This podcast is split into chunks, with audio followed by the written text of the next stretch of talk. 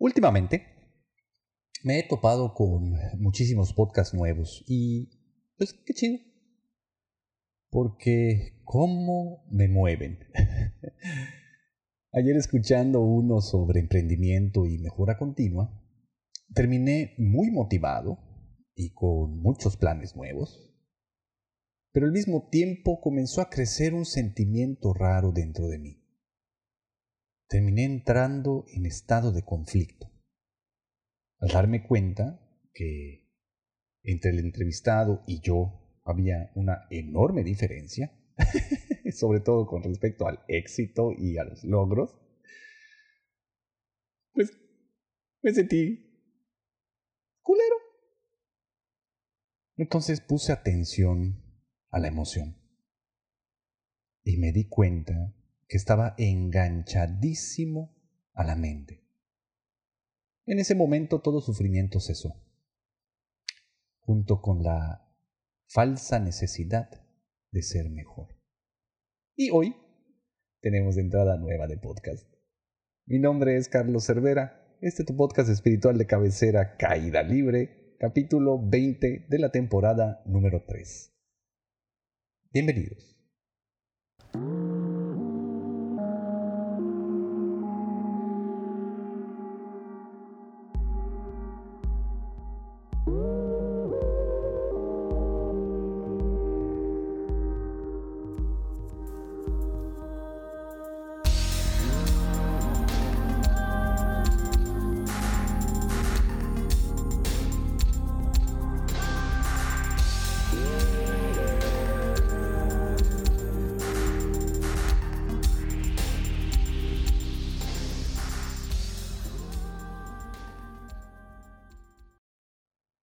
Así es, mis lastimados amigos, caí en estado de conflicto porque me dieron ganas de ser mejor.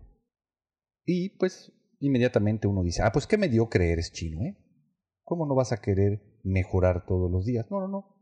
Todos los días surge esta necesidad de ser mejor. Y casi todos los días vuelvo a entrar en estado de conflicto y sufrimiento. Eso no va a acabar, eso no se eh, desaparece porque yo nada más decida eso, ¿no? Es la manera en la que el ego funciona. Y todos estamos sumidos en esa misma realidad, en una incesante carrera por mejorar todo el tiempo o la mayor parte de las horas en las que estamos en eh, despiertos, ¿no? En, en vigilia, pues, para no confundir la palabra de despierto. Ahora, ¿Por qué sucede esto?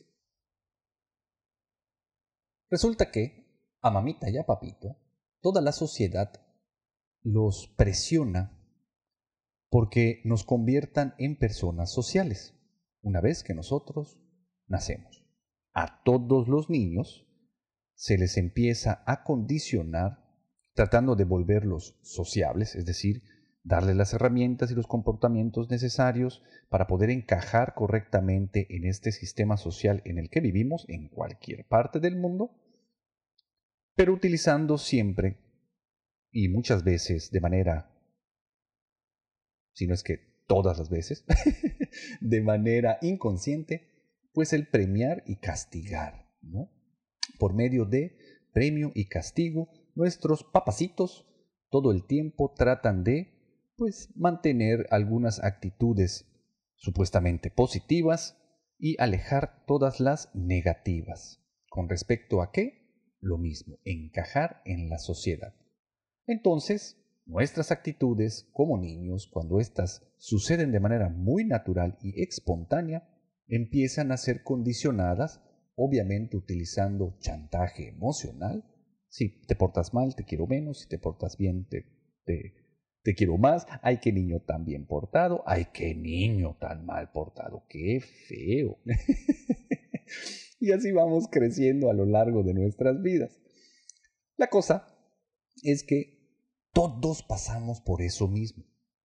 Entonces, esto ocasiona que a esa corta edad, en la cual nosotros ni siquiera tenemos una gran capacidad de razonar, no podemos entender por qué sucede esto, va desarrollándose dentro de nosotros una enorme eh, bueno, una enorme un sentimiento, una idea más que nada, ¿no? Porque, porque básicamente es, sí se siente en el cuerpo, pero es una idea.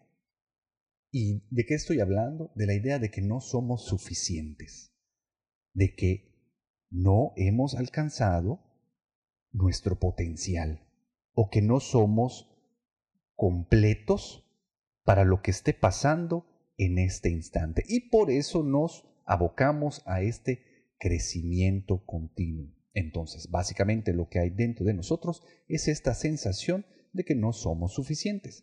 Freud tenía más o menos idea de eso. Yo creo que se estudió hacia él mismo y por eso muchos terapeutas dicen que Freud es su, pues, su propia proyección, ¿no? Y algunos lo cancelan, pero démonos cuenta de que todos tenemos eso y que hemos pasado por el mismo proceso. Mamita y papito y el resto de la sociedad, pues de alguna manera premió o castigó actitudes que en nosotros sucedían de manera muy, muy natural. Entonces, hoy como adultos, nos sentimos insuficientes. No somos lo suficientemente buenos para los demás o para las situaciones. Por eso todo el tiempo estamos preguntándole a la gente lo que opinan de nosotros. Todo el tiempo estamos buscando esa aprobación de la sociedad. Lo vemos más que nunca con las redes sociales, Facebook, YouTube, eh, Instagram sobre todo, ¿no? Twitter, todo el tiempo estamos buscando esa aprobación por medio de comentarios positivos y likes, incluso llegamos a hacer hasta encuestas. Oigan, ¿qué opinan de esto? ¿Pelo largo o pelo corto? ¿no? ¿Qué opinan de esto? ¿Regreso o no con mi novio? ¿Estudio o no estudio? Tratando de que nuestras decisiones y nuestro comportamiento de alguna manera sea aceptado por el resto de las personas. ¿Por qué? Porque nosotros hacemos todo el tiempo exactamente lo mismo. Todo el tiempo estamos juzgando a las demás personas para saber si son buenas o malas. Es decir, en nosotros hay la necesidad de sacar siempre 100, porque todo por debajo del 100 significa negativo. Estamos entre lo positivo y lo negativo.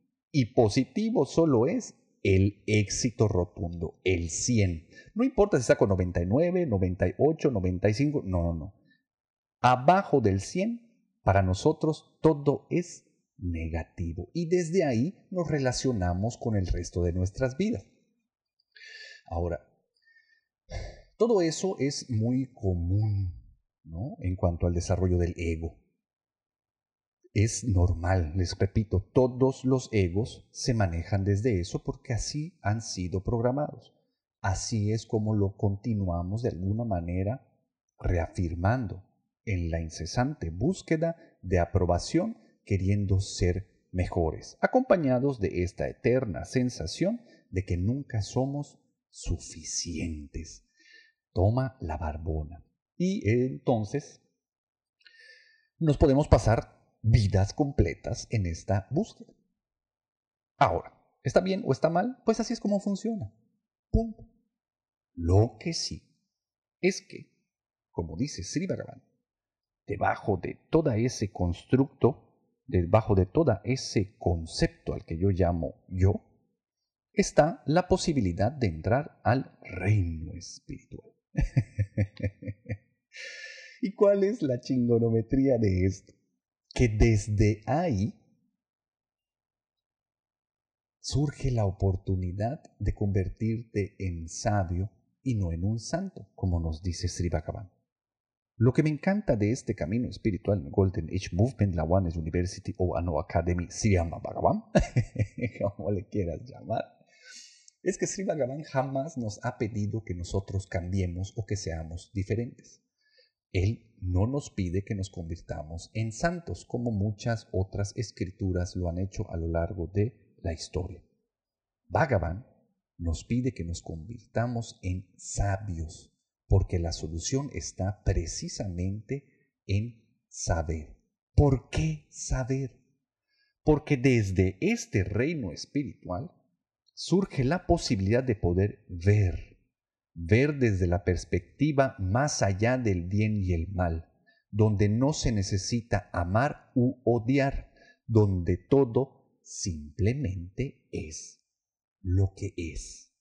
Simplemente es lo que es. Eso es el estar en el aquí y en el ahora. Eso es estar más allá de los juicios de la mente y las dicotomías de todo este plano karmático. Porque el único que sufre, o mejor dicho, lo único que causa sufrimiento, es la lucha del ego por querer cambiar. Es la lucha del ego por reafirmar su existencia, mis lastimados amigos. Cuando di clase, eh, yo fui catalogado como el maestro barco, aunque realmente para algunas cosas sí me consideré bastante eh, exigente. Llevo algunos años dando clases, pero recuerdo que cuando me invitaron la primera vez a hacerlo, yo me estaba cagando, cagando de miedo. Esto fue mucho antes de entrar al camino espiritual de la mano de mis divinos avatares. Yo estaba en Alcohólicos Anónimos, hecho un manojo de nervios.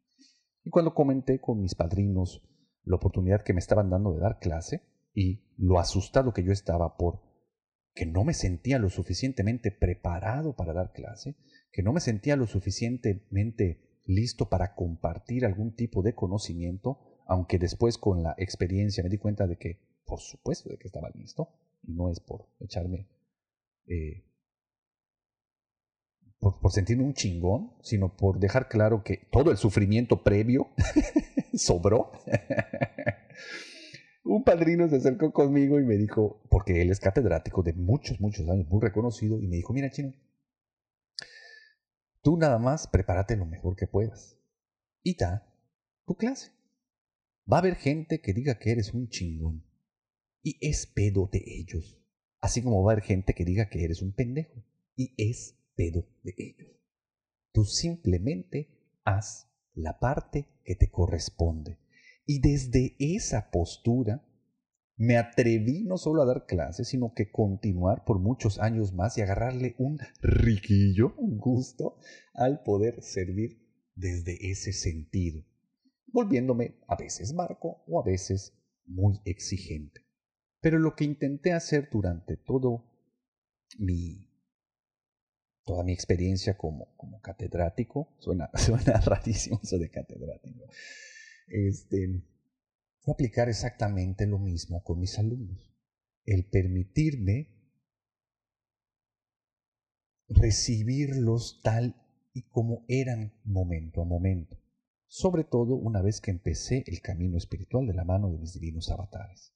Darme la oportunidad de experimentar a cada uno de esos jóvenes tal y como son momento a momento.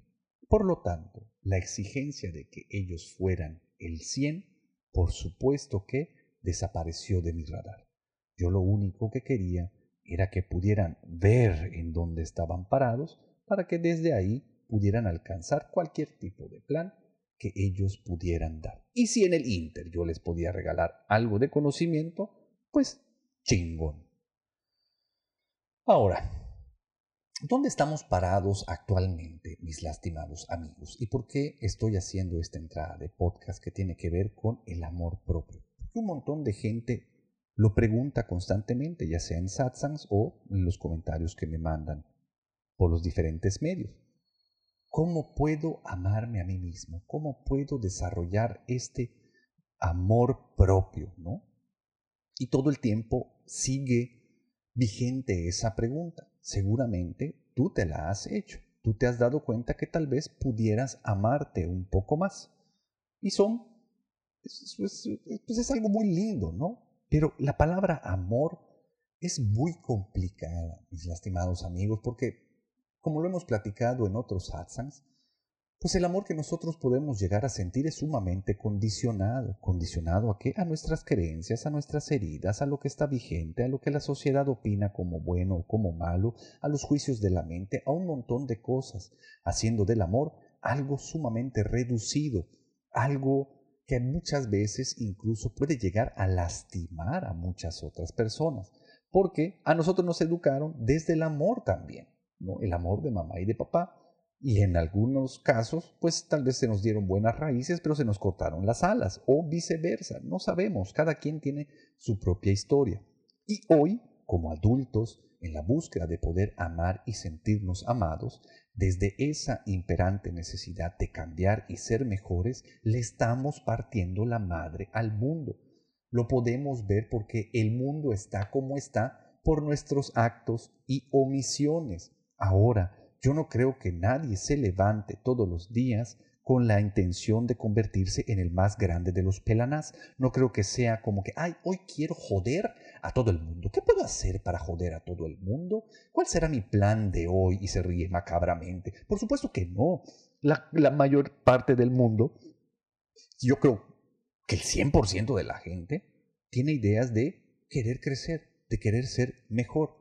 Pero como uno no puede dar lo que no tiene dentro, pues termina pues repartiendo eso mismo, esa eh, fractura o serie de fracturas que hay en nuestro interior. ¿Por qué?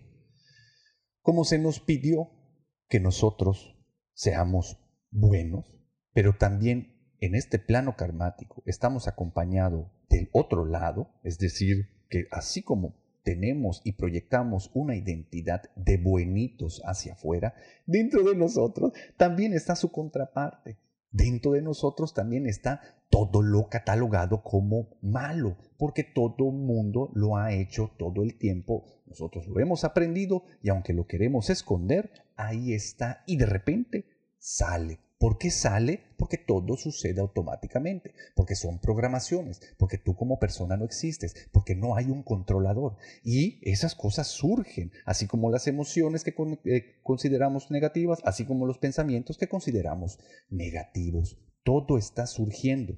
Pero cuando surgen, ¿cómo somos de cabrones con nosotros mismos? Y sobre todo con las demás personas. Hoy puedo ver cómo dentro de mí hay un enorme pelaná. Bhagavan siempre lo, decía, ya se los he comentado muchas veces. Bhagavan respondía muchas veces a las preguntas que le hacíamos en satsang, en darshan, con el, es que eres una persona horrible, tienes que darte cuenta de eso, y todos los demás nos queríamos separar de eso, ¿no? Ay, sí, esa persona a la que Bhagavan le está diciendo que es una persona horrible, es una persona horrible. Sí, sí es. ¿Por qué? Porque yo lo puedo ver. Entonces, yo no soy, yo no soy tan terrible, yo no soy tan horrible, yo no soy tan... Queremos esconder todo eso que de repente empieza a aflorar, ¿no? De mi cuello para abajo hay una fosa séptica que ya apesta. y no queremos acechar, porque cada vez que volteamos a ver a la madre nos, nos castigamos y somos enormemente duros con nosotros mismos. Pero la verdad es que ahí está todo eso. ¿Por qué? Porque también tengo un ego. Porque tengo un montón de programaciones positivas y un montón de programaciones negativas. Tengo toda la contraparte de lo que proyecto en mi mascarita de buenito. ¿Por qué? Porque soy humano también hay humanidad en mí y en cada una de las personas con las que me relaciono. Somos humanos. Oye, chino, pero si yo soy la presencia divina, claro que eres la presencia divina. También. Pero mientras estés amarrado al ego y tengas cuerpo y estés en este plano, pues también eres humano y tu parte humana también compartirá este plano junto con la presencia divina. Incluso la divinidad puede utilizar o quiere, y ya, mejor dicho, utiliza tu parte humana para continuar expandiendo su plan divino, afectando a las demás personas. Entonces, sí soy una persona horrible puedo ver cómo dentro de mí hay eso que está catalogado como horrible y sucede momento a momento.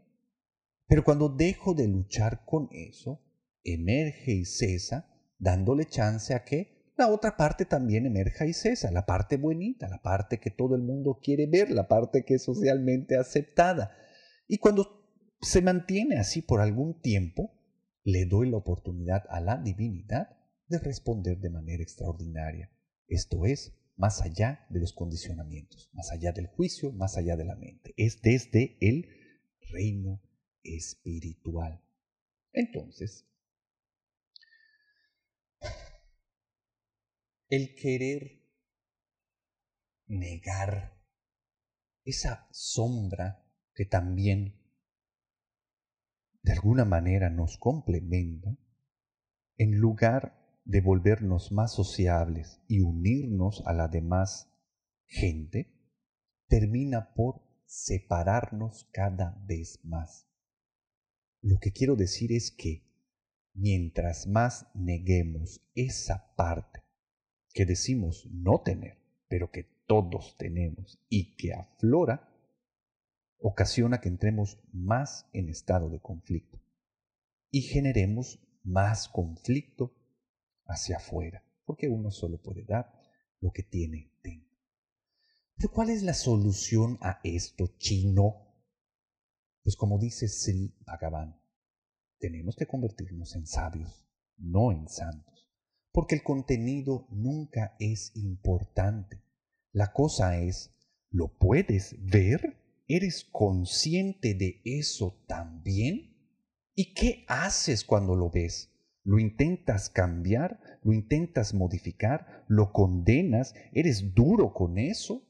¿O le das chance a la aceptación de que suceda? ¿O te permites quedarte en el aquí y en el ahora? La solución, mis lastimados amigos, no es amarse porque lo vamos a seguir haciendo de una manera muy condicionada. Yo lo que te recomiendo, porque así lo recomiendan mis divinos avatares, es que comencemos por buscar conocernos, para que entonces la aceptación suceda.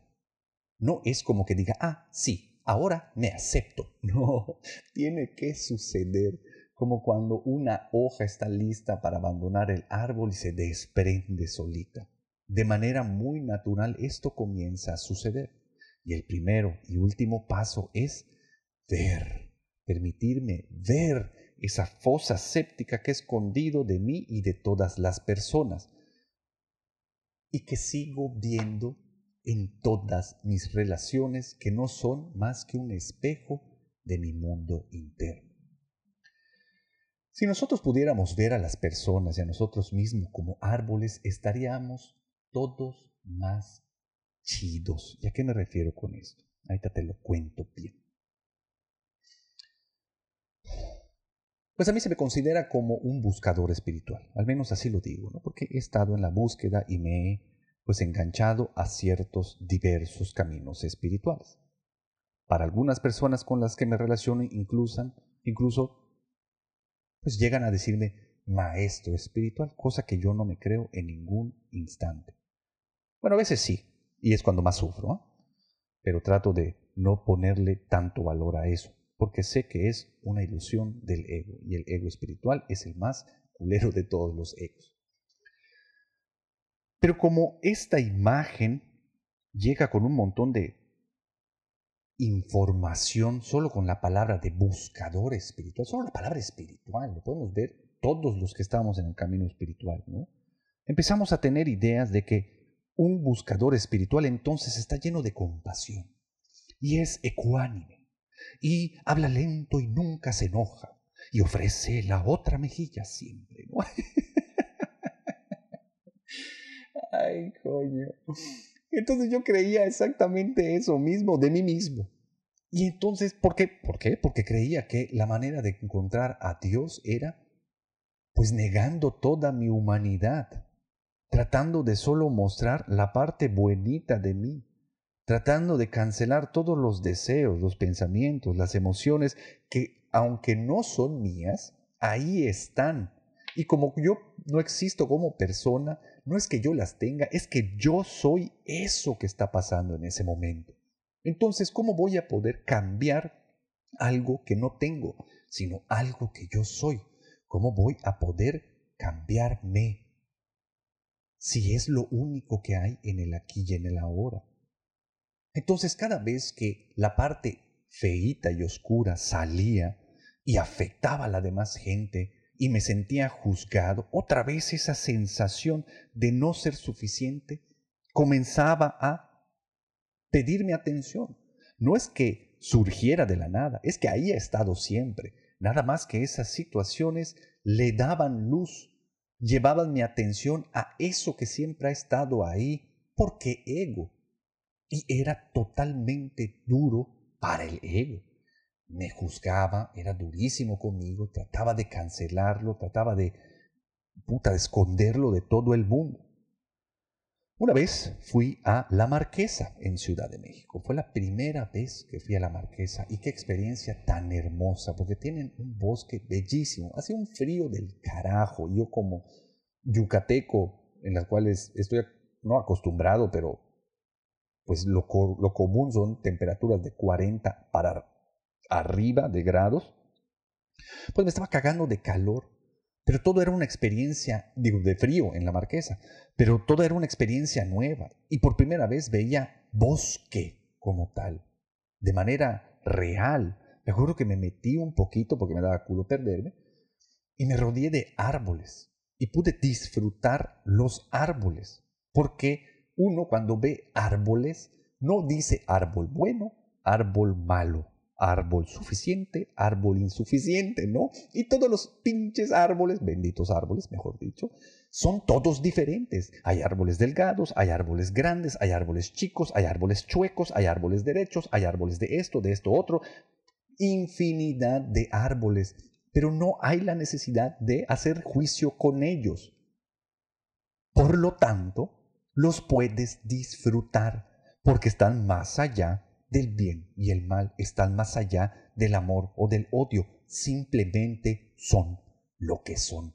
Y cuando las cosas son lo que son, uno se mete de lleno a la experiencia y puede disfrutarlo. Cuando se trata de personas, todos somos bien culeros. Tenemos un juicio y estamos comparándonos y comparando a las demás personas con estos con estas creencias, con estos condicionamientos que hemos tenido desde niños, con el premio y castigo, tratando de separarnos de todo lo que catalogamos como negativo, poniéndonos por arriba o por debajo de las demás personas, acabando con toda la oportunidad de poder experimentarlos. ¿Y esto por qué sucede? Porque hago todo eso mismo conmigo, todo el tiempo. Me estoy comparando con todas las demás personas porque sospecho que dentro de mí no soy suficiente. ¿Por qué? Porque en alguna parte sé que soy una persona horrible. ¿Qué es lo que he estado intentando hacer desde entonces? ¿Y qué es lo que nos recomiendan nuestros divinos avatares? Ver para permitirnos ser quienes somos momento a momento.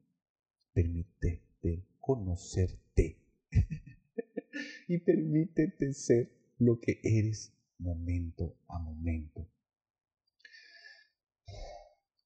Me quiero permitir ser humano, amigos, permitir mi humanidad surgir y cesar, porque desde que lo hago, también puedo ver cómo tan Tanta divinidad hay en todos nosotros, tanto en mí como en todas las personas que me rodean.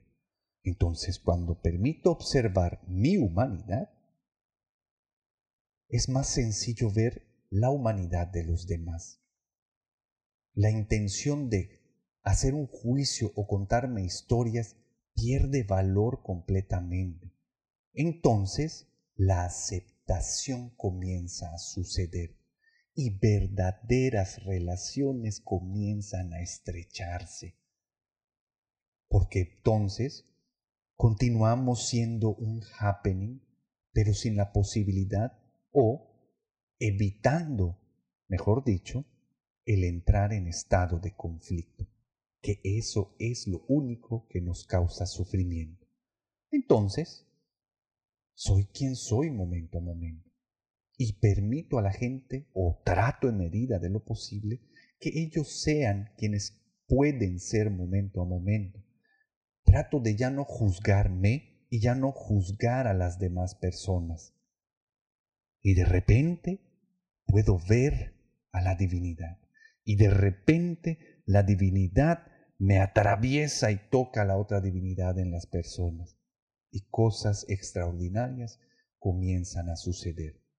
Así que como tarea te dejo, conócete y permítete ser lo que eres momento a momento. No busques amarte, busca conocerte para que la aceptación suceda. Porque de todas maneras, la divinidad, tu divinidad, te ama de manera incondicional.